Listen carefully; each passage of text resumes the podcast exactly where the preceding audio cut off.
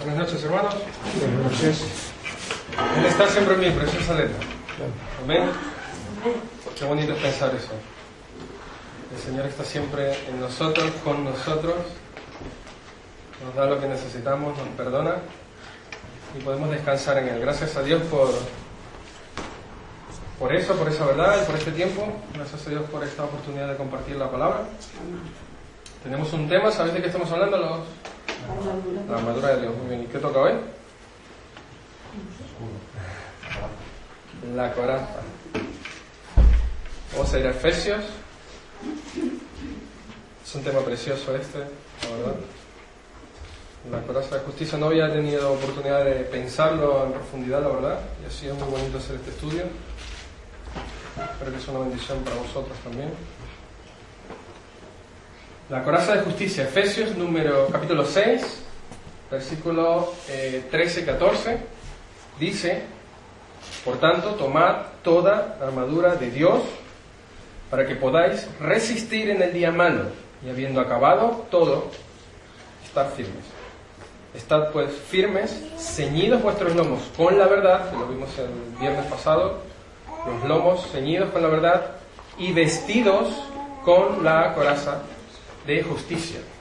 La verdad, como os decía, es un tema muy bonito porque no, no, había tenido oportunidad de pensar mm, en sí más en profundidad acerca de, de la justicia, de por qué Dios llama a, a, cada parte de esta armadura, la llama así. Eh, una de las cosas que me llamaba la atención es pensar que, bueno, yo sé que todos lo sabéis, Dios no hace las cosas al azar, la palabra de Dios está totalmente inspirada y cada palabra, cada texto, cada frase, cada imagen, cada asociación o similitud que da, la da con un propósito, tiene una, una función específica, nada, nada fue escogido al azar, ni por las personas que lo escribieron.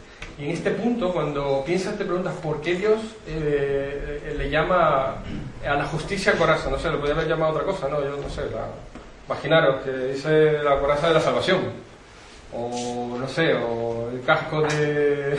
el yelmo de. Y te pones a pensar, y, y, pero Dios tenía un propósito específico y no escogió, estas partes no fueron escogidas al azar. Dios tenía un propósito específico por el cual puso cada nombre. ¿Os imagináis que hubiese puesto en vez de la espada de la, de la, de la palabra, de, de, la verdad, hubiese puesto la espada de la justicia. Ya se nos da a nosotros ya bien ir por ahí impartiendo justicia a la gente. Imagínate ya que encima la palabra que diga la, la, espada de la justicia. Pues no. Eh, fue muy bien escogido cada, cada tema. Eh, esa primera parte cuando dice ceñidos los lomos con la verdad, como la parte más cercana a tu cuerpo. Esa verdad que te, que te permite estar fuerte, ceñido ahí, firme, de que no se te caiga nada cuando corras, cuando vayas a, a la batalla. La verdad tiene que ser algo en nuestras vidas firme, algo que esté bien atado, estemos sujetos a la verdad. Y luego dice por fuera, eh, eh, vestidos con la coraza de justicia. La coraza es una parte eh, curiosa, lo veíamos, eh, lo, estamos estudiando, la coraza es, es, es, esa parte que cubre quizá los miembros más importantes, los miembros vitales de nuestro cuerpo, la coraza. Eh, no cabe ninguna opción, como decía, a cambio. Tiene, cada parte tiene un significado. Pensaba en otra cosa. Cuando hablamos de la justicia, si os pensáis pensando en la justicia,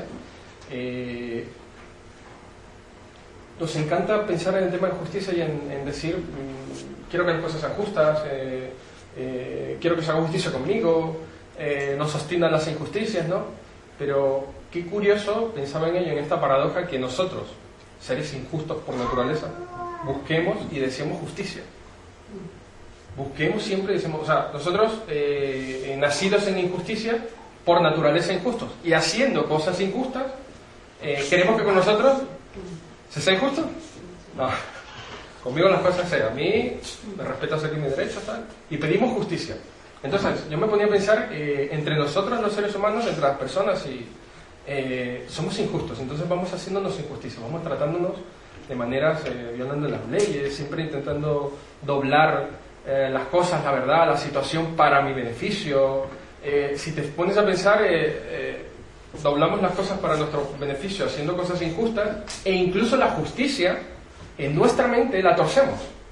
Porque entonces te pones a pensar, no sé, un ejemplo cualquiera. Uh, no, lo que sería justo sería que tú pusieses la parte de dinero que te falta. Pero tú en tu mente piensas eso, no, no, lo que sería justo es que tú, sabiendo mi situación, eh, pusieses tú la parte de dinero y entendieses que no puedo ponerla. No sé, me invento cualquier cosa. Pero parece que siempre la justicia consigo yo doblarla en mi mente para, para mi beneficio. Entonces, en relativas cuentas, pues no hay justicia en este mundo. Ni somos seres justos, es muy difícil impartir justicia, y entre seres injustos, ¿qué hay? Injusticias. ¿Vale? Injusticias. ¿Qué ocurre con todo esto? Que cuando el único ser justo, Dios, imparte justicia, pues no lo entendemos. Esa justicia rara no la hay aquí. Esa justicia justa, valga la redundancia, por así llamarla, esa, porque es, es la única verdadera. Entre nosotros aquí estamos trapichando. Llega el justo y hace justicia. Pero tú y yo no la entendemos. ¿No te pasa que te preguntas por qué Dios hace esto? ¿Por qué? Porque esto no es justo. Esto... Y estudiando, una cosa es que lo pienses, pero la verdad, viéndolo, yo sé que lo, habéis leído ahora que, lo, leamos o os vais a recordar, incluso nos levantamos contra Dios y decimos, Dios, eres injusto. Lo que haces no está bien. Oiga, no sé, en tu corazón alguna vez yo lo has pensado, ¿no? Digo, esto, esto no es justo. ¿Por qué me pasa esto a mí, Señor? Pero de ahí a decirlo, pues Dios en la palabra viene reflejado como el pueblo se levantó y le decía, eso que estás haciendo Dios no es justo. Ese camino que has tomado no es justo. El pueblo diciéndole a Dios, ese camino que has tomado no es justo. ¿Por qué? Porque entre nuestra injusticia, la injusticia que compartimos en, nuestro entorno, en nuestro mundo, y la justicia, la única verdadera de Dios, no hay. No, la comprendemos, no tenemos esa capacidad de entenderla. Con lo cual, eh, esa justicia escapa a nuestra mente. Vamos a leerlo, voy a, para que veáis dónde está el ejemplo, en Ezequiel, el capítulo 33, tenéis lo leo yo, dice el versículo 20, y dijisteis, no es recto el camino del Señor. Eh, no sé, esa frase nos choca un poco la, en la cabeza. Y dijisteis, no es recto el camino del Señor. Madre mía, esto es una locura. Es una locura. ¿Qué hombre se levanta contra Dios y le dice, eh, eso que estás haciendo no está bien? No es recto tu camino, Dios. Pues está aquí en la palabra y el hombre lo dijo, porque en la, la perversión de la mente del hombre, en, toda esta injusticia en la que vivimos, no podemos entender la justicia de Dios, que es la única justicia verdadera. Más cosas, eh, estos son puntos así, eh, quizá al azar. Eh, todos queremos justicia, nos encanta. Con nosotros, justicia. Pero con nosotros se haga eh, justicia y, que sea siempre el camino recto y queremos impartir justicia a los demás, siempre y cuando no sea yo el culpable. siempre y cuando no sea yo el culpable. Si yo soy el culpable, el que está metido en la situación complicada, entonces ahí yo sí que pido, bueno, no se puede hacer algo, mira, pero claro, tienes que ser tan rígido aplicando la ley.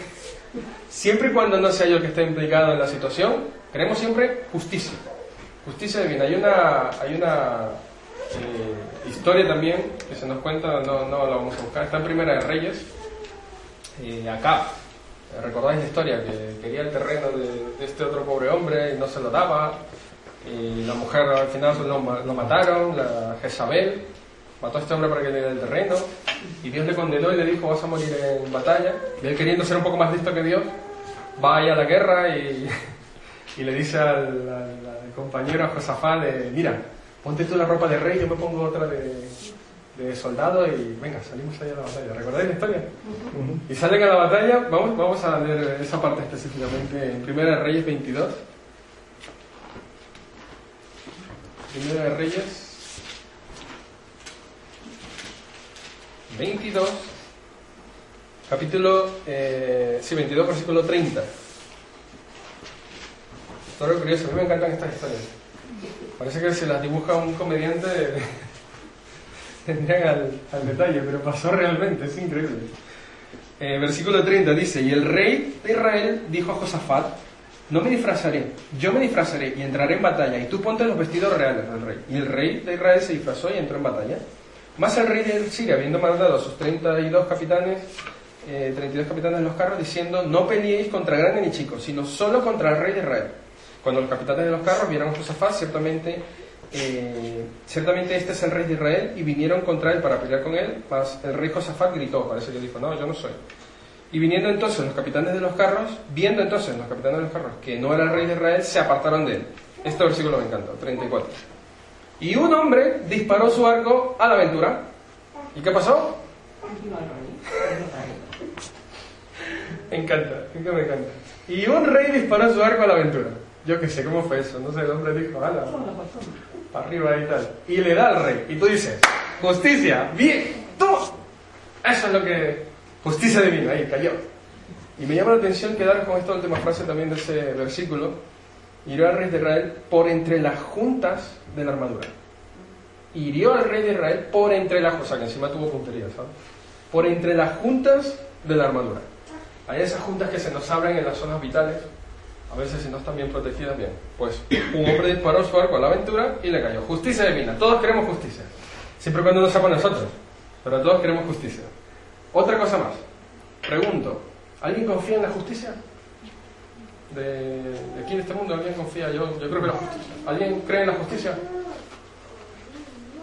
¿Qué pensáis? ¿Eh? ¿Hay opiniones de todos los colores? ¿Quién dice que sí? ¿Qué pensáis? ¿Si hay justicia? ¿Se aplica la ley bien? ¿Qué pensamos? ¿Quién dice que no? ¿Que no hay justicia?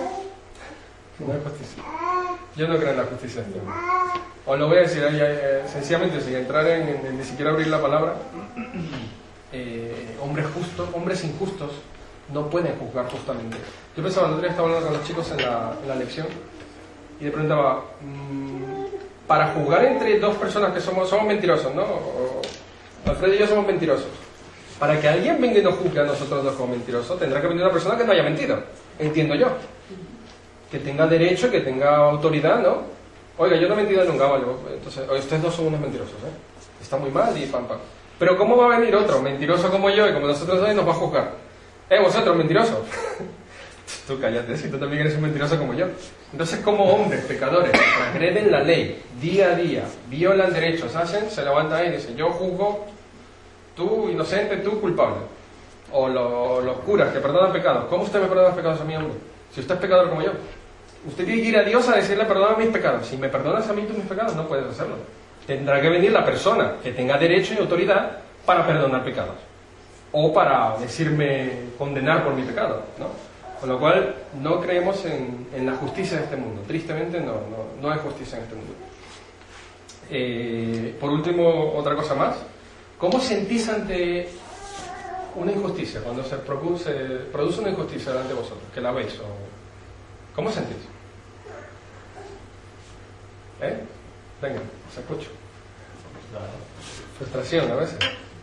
Si no puedes hacer nada, si puedes hacer algo, ¿qué haces? impotencia. Si puedes hacer algo, te metes. Eh. Como vosotros veis a. Conocéis todos amando, ¿no? A, todos aquí ves que está tranquilito. Eh.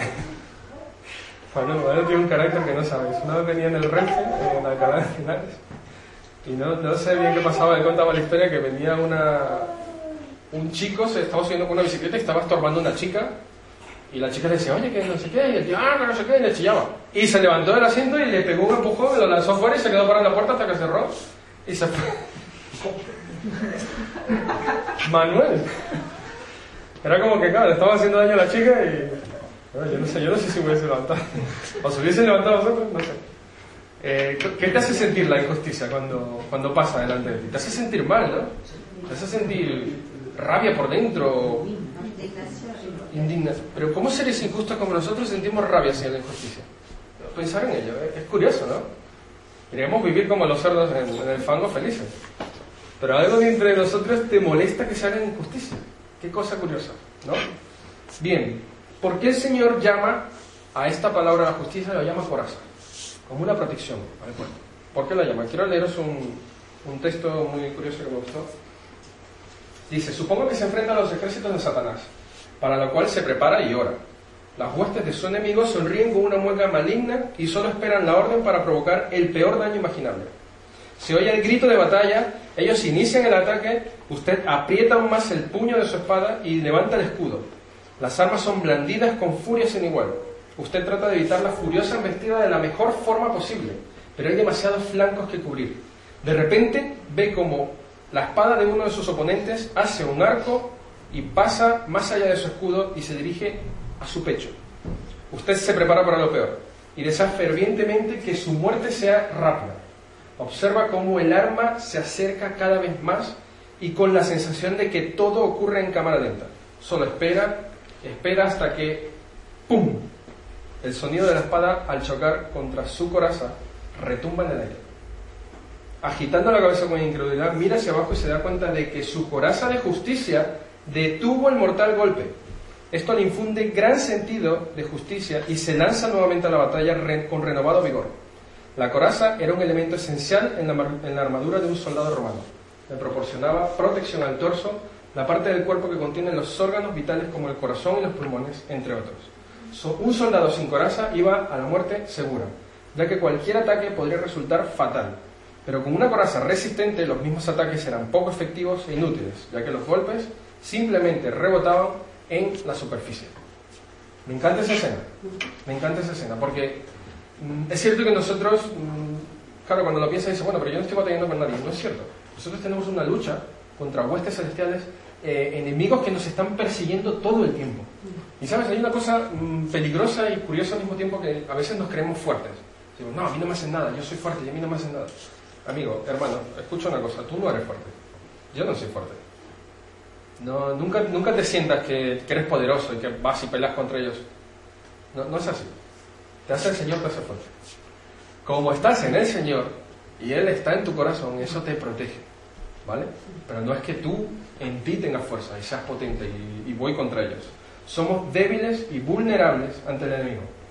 No somos fuertes. El enemigo tiene mil maneras de destruirnos mil maneras de destruirnos. Esto se lo digo mucho a los chicos también. Él conoce bien todos nuestros puntos débiles, nuestros órganos vitales. Cuando nosotros pensamos en el entorno espiritual que nos rodea, ¿os habéis puesto a pensar en eso? Yo a mí me da mucho por pensar en eso. El entorno espiritual que nos rodea.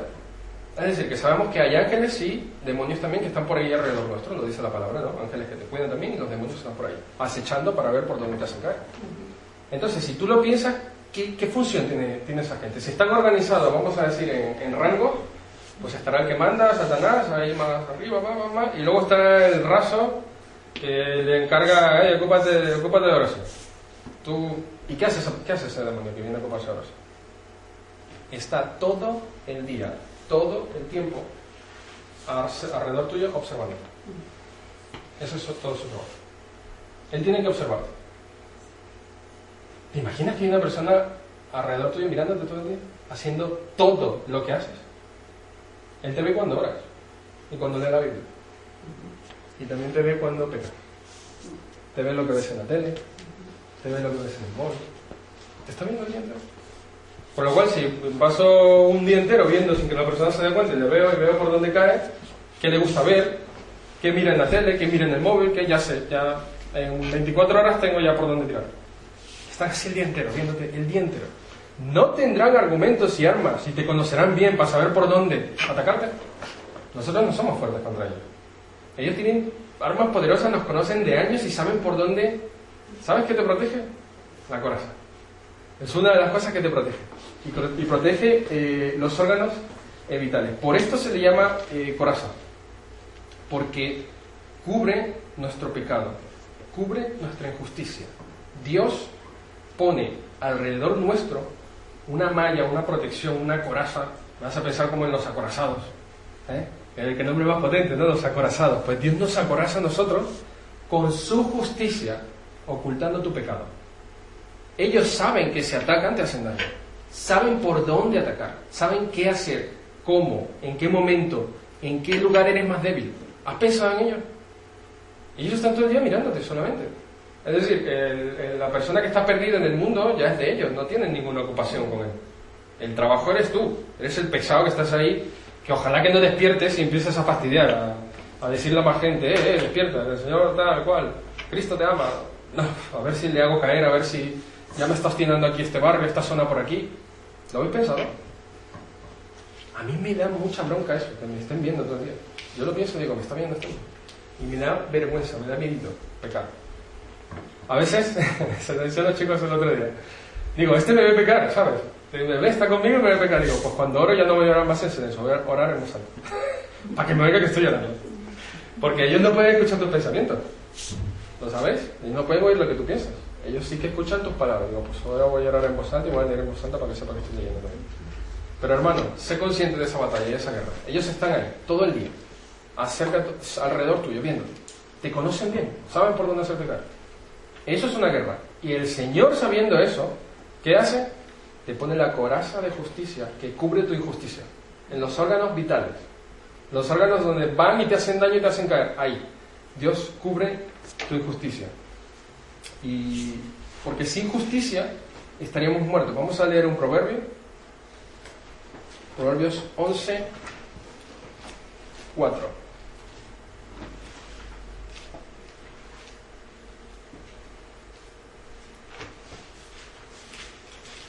Si alguien lo tiene, que lo lea. No aprovecharán las riquezas en el día de la ira, mas la justicia librará de muerte. No aprovecharán las riquezas en el día de la ira,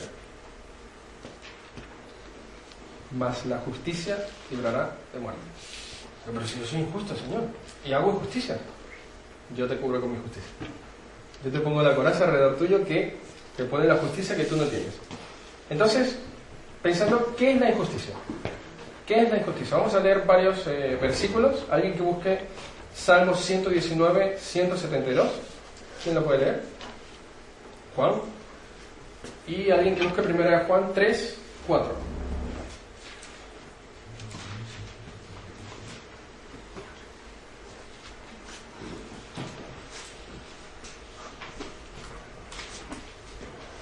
¿Salmos? ¿Qué dice? Hablará mi lengua tus dichos, porque todos tus justicia. ¿Qué es la justicia? La justicia son los mandamientos del Señor. Hablará mi lengua de justicia, eh, tus dichos, porque todos tus mandamientos son justicia. ¿Y qué dice 1 Juan 3, 4? Todo aquel que comete pecado infringe también la ley, pues el pecado es infracción de la ley. El pecado es infracción de la ley. Con lo cual, ¿qué es la justicia? Justicia es hacer lo correcto ante los ojos de Dios. La ley nos muestra lo que es correcto, lo que es justo. Nosotros en nuestro pecado lo quebrantamos, somos injustos. Bien, ¿qué es justicia o ser justicia? Es hacer lo correcto ante los ojos de Dios. Por lo cual, ¿cuántos justos habemos? ¿Nos contamos? Poquitos, ninguno. Ni uno solo. Ni uno. Hacer lo correcto ante los ojos de Dios, que se levante uno. Cristo. Yo. Hacer lo correcto ante los ojos de Jehová. ¿Por qué Dios permite a veces cosas que no son justas? ¿Lo habéis pensado alguna vez? Esto no es justo, Señor. Esto no es justo. Eh, esa persona era buena, ¿por qué ah, esa situación no... o estás pasando ahora mismo por una situación, no, ¿no te ha pasado que por más que tu fe te mantiene firme y no te permites pensar más allá, pero tienes pensamientos ahí en tu cabeza que no terminan de aclararse? De, tú tienes metido en la cabeza que eso que está haciendo Dios contigo no está bien. No está bien, no, no debería ser así. Es que por más que le dé vueltas, no lo veo, no lo veo, no, no sé, bueno, no voy a hacer nada, mejor me callo, pero esto no está bien. Yo no me merezco esto. O, ¿no lo habéis pensado? ¿Por qué a veces Dios hace cosas que a nuestros ojos no parecen justas? Vamos a leer un, un párrafo también en Isaías. Vamos a ir a Isaías 59. 59, versículo 1. Esto es uno de los motivos, yo diría quizá el que más. El que más. Isaías 59. Dice así la palabra de Dios. He aquí que no se ha cortado la mano de Jehová para salvar, ni se ha grabado su oído para oír. Nunca. Dios se cansó. No, Dios no se cansó. Eh, se le acortó la. Dios no se le acortó la mano del Señor tampoco para hacer justicia. Con lo cual, ten por seguro que lo que está pasando está pasando porque Dios quiere que pase. Y dice, ni se ha grabado su oído para oír. Dios también está escuchando todo. Sabe todo lo que está pasando. Pero vuestras iniquidades han hecho división entre vosotros y vuestro Dios. Y vuestros pecados han hecho ocultar de vosotros su rostro para no oír. Porque vuestras manos están contaminadas de sangre, vuestros dedos de iniquidad, vuestros labios pronuncian mentira, habla maldad vuestra lengua. No hay quien clame por justicia, ni quien juzgue por la verdad. Confían en vanidad y hablan vanidades. Conciben maldades y dan a luz iniquidad. Porque el pecado nos separa muchas veces de la protección y el cuidado de Dios. Señor, sé justo, Señor, bendíceme, Señor. ¿Cómo está tu camino? Nosotros le pedimos un montón de cosas a Dios. Pero ¿y las cosas que Dios nos demanda a nosotros? Entonces, claro, pones en una balanza y, siempre sales perdiendo. Siempre sales perdiendo. Con lo cual, la única conclusión en bruto que puedes sacar es decir, es que todo lo que tengo lo tengo porque me lo da el que no lo merezco. Si me diese según mis actos, entonces, cada vez que vuelva a tu mente, ¿por qué Dios está siendo injusto? Dios no es injusto. Acuérdate que tú eres injusto y que la justicia de Dios no la vemos, porque, porque vivimos en este mundo injusto. Y en segundo lugar, si Dios fuese justo, tu pecado te habría consumido. Estaríamos ya eh, quemados por nuestro propio pecado. Me encanta esa frase. Porque vuestras iniquidades han hecho división entre vosotros y vuestro Dios. Es cierto que no hablamos de salvación. Pero sí, cuando no hay comunión, cuando no hay una comunicación, cuando no hay un... ¿Qué esperas del Señor? Cuando se aprieta la situación, entonces puede y le pide, entonces Señor, ayúdame, entonces no hay, eh, hay, una separación. Dios dice que oculta el rostro y muchas veces perdemos bendiciones, perdemos un montón de cosas porque no tenemos eh, eh, los requisitos de las bendiciones. ¿Cuál es el requisito de la bendición? A veces, a veces este tema lo tratamos un poco como, lo hacemos un poco así como, ah, la gloria de Dios. Y... No, espera un momento, vamos a ver, cuando te llevas mal con alguien, entonces yo estoy con Alfredo ahora, ¿vale? Necesito que me haga un favor, Alfredo. Trabaja bien y venga a casa. Y... ¿Me peló con él hoy? No, no, no, muchas son, ¿no? Tratando bien. Hombre, Alfredo, ¿qué te... Hombre, ¿qué te... oye, ¿cómo... ¿te puedo ayudar en algo así? Oye, Alfredo, ¿me podrías ayudar en...? ¿No te llevas bien con la gente que quieres que te diga? No deberíamos pensar con Dios y decir, me voy a llevar bien con el Señor. ¿Qué me pide el Señor? ¿Qué hora? Voy a orar todos los días. Eh, ¿A qué hora? ¿En la mañana? Pues venga. ¿Hay que leer? Vamos a leer. ¿Qué, qué, qué más hay que hacer, Señor? ¿Me hago una lista? No, no, ¿Por qué no pensamos así de Dios? O sea, no es nada raro, uh, diferente a lo que vives en tu día a día. Cuando necesitas algo de alguien, te portas bien con esa persona. Le mandas un WhatsApp, le, le llamas por teléfono, te acuerdas de su cumpleaños. Eh, ¿Sabes? Te portas bien. Es decir, hombre, no, este es el jefe, ¿sabes? A ver si me subo el sueldo. Yo qué sé, cualquier cosa. Te portas bien con esa persona. Nos portamos mal con Dios. Señor, bendíceme. Dice, espera, tú no me hablas nunca. No tienes relación conmigo. Y ahora, ahora sí me llamas, ahora, ahora somos amigos. La única justicia verdadera proviene de Dios. Vamos a leer varios versículos. En el mismo Isaías, en el capítulo 64, vamos a ver cómo la palabra es clara en esto. La verdadera justicia, la única justicia, solo proviene de Dios. El capítulo 64, el versículo 6. Alguien que lo tenga, que lo pueda leer. Si bien todos nosotros somos como suciedad y todas nuestras justicias como trapo de inmundicia, y caímos todos nosotros como la hoja y nuestras maldades nos llevaron como viento. Si bien todos nosotros somos como suciedad y todas nuestras justicias como trapo de... Esas son como las cosas buenas que intentamos hacer. Pero eso es como los cerdos en el fango que intenten darte algo limpio. Tú imagínate que se pudiesen esforzar en decir, venga, vamos a... Pero claro, tienen ahí las garras y las pezuñas y claro, no sé, no... Pero bueno, hace un esfuerzo. Eso somos nosotros delante de. Intentando hacer un esfuerzo de la sociedad, en medio de la sociedad, de darle algo limpio a Dios. Dios dice así, no puedo cogerlo, es que, es que no me sirve. Lo que vosotros eh, eh, dais por justicia o las cosas buenas que hacemos, no es que no sean buenas en sí, sino que la santidad de Dios, la perfección y la, la, la pureza ¿Qué hace Dios? Baja y nos coge algo del fango nuestro, nuestro pecado. Nacemos en pecado, vivimos en pecado y pecamos diariamente. Entonces, por, por una o dos cosas buenas que hagamos al día, entonces le decimos, Señor, toma. Hombre, pero vamos a ver, Señor, ¿qué pasa? Yo me porto bien y tú. Y Dios dice, no, es que tus justicias, tus justicias con las que te quieres alabar, si te digo la verdad, son como trapos de inmundicia. Que no las puedo coger, es decir, que saco, no puedo sacar nada bueno de ahí. Esa es la idea. Esa es la idea realmente. No es que Dios desprecie lo que hacemos, sino que su santidad está muy lejos de, nuestro pecado y nuestra impureza aquí en este mundo, de todo lo que vivimos. Ahí está la, diferencia, ¿no? Vamos a ir a, Jeremías, el que sigue, el libro que sigue, Jeremías 23, versículo 6.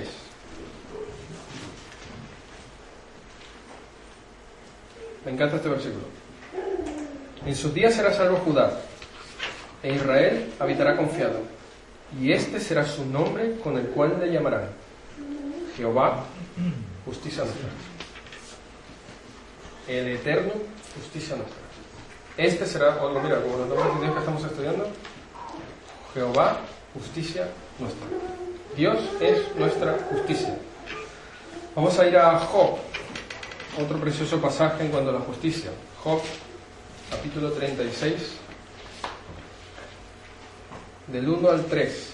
Precioso versículo también. Dice, añadió Eliú y dijo, espérame un poco y te enseñaré, porque todavía tengo razones en defensa de Dios. Escucha esto. Tomaré mi saber desde lejos.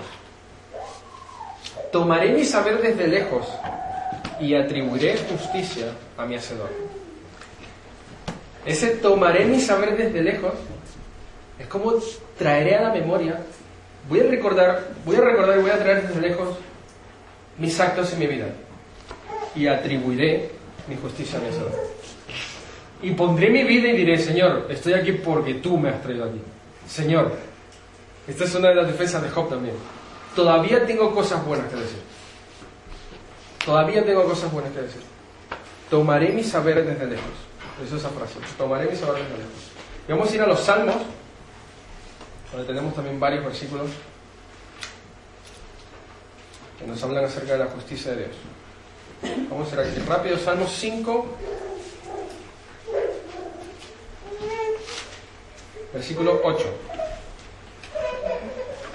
¿Alguien que lo tenga, que lo lea?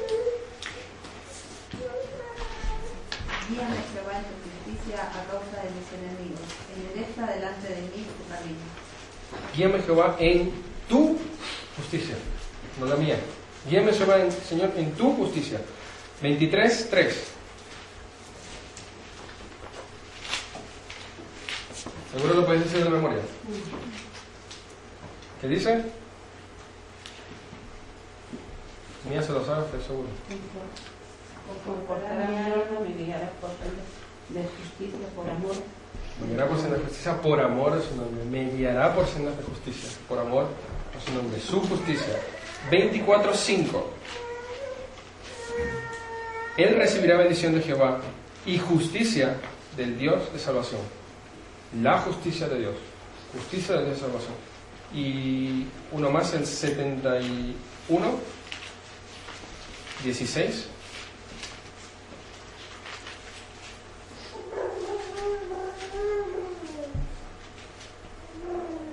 ¿Alguien que lo lea? Vendré a los hechos poderosos de Jehová el Señor. Haré memoria justicia de la tuya sola. Haré memoria de tu justicia. Eso me encanta. Ese versículo, guardaros, hermanos. Haré memoria. ¿Tú, tú te has puesto a pensar todas las cosas de las que el Señor te ha sacado. Vez tras vez. Si eres, si de verdad eres, eres sensato y, y eres transparente delante de tu Señor y miras tu vida hacia atrás, te vas a dar cuenta que tu vida es una cadena de milagros. Una cadena de bendiciones y cosas raras que no tenían sentido por qué pasar, pero pasaban, porque te venía bien, porque era bueno para ti. Porque Dios es justo.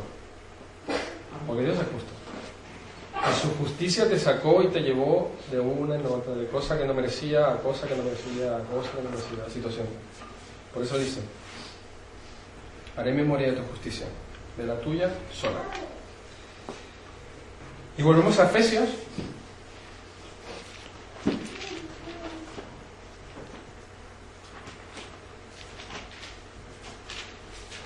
Quiero esto último para acabar.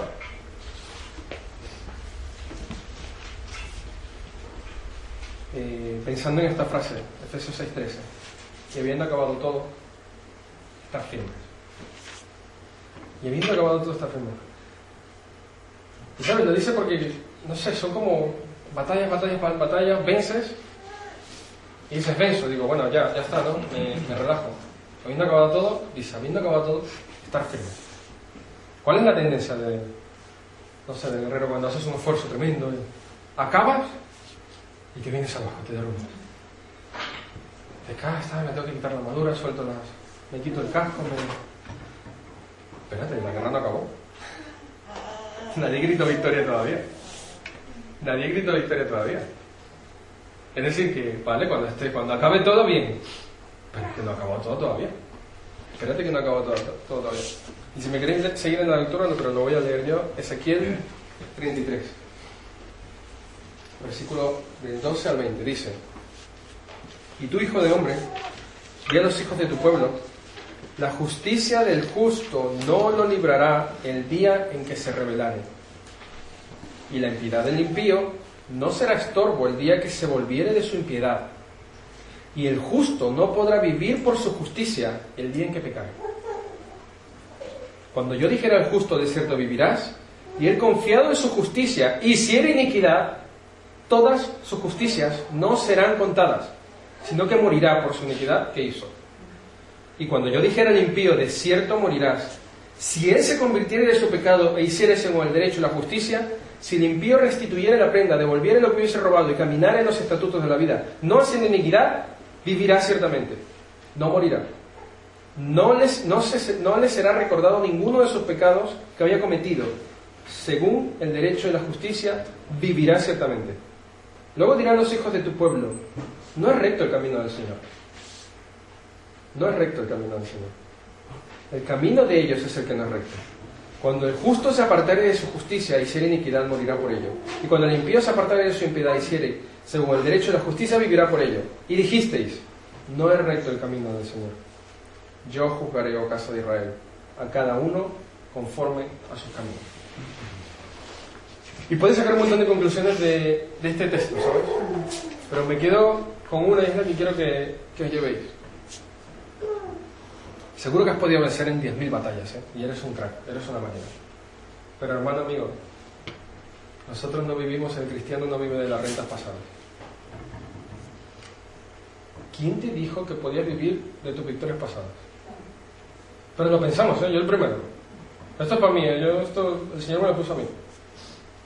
Ah, yo soy una máquina. ¡Buah! Lo que he hecho. Me relajo. Fíjate lo que dice este versículo.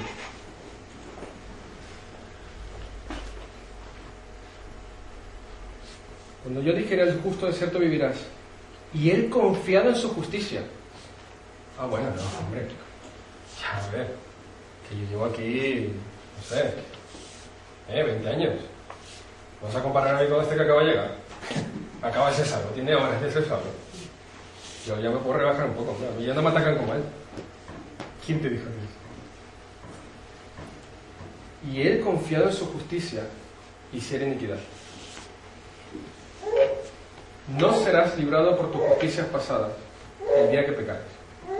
Hermano, estad firmes. Estad firmes. No te descuides. No des la espalda. No bajes los brazos. Estad firmes. Amén.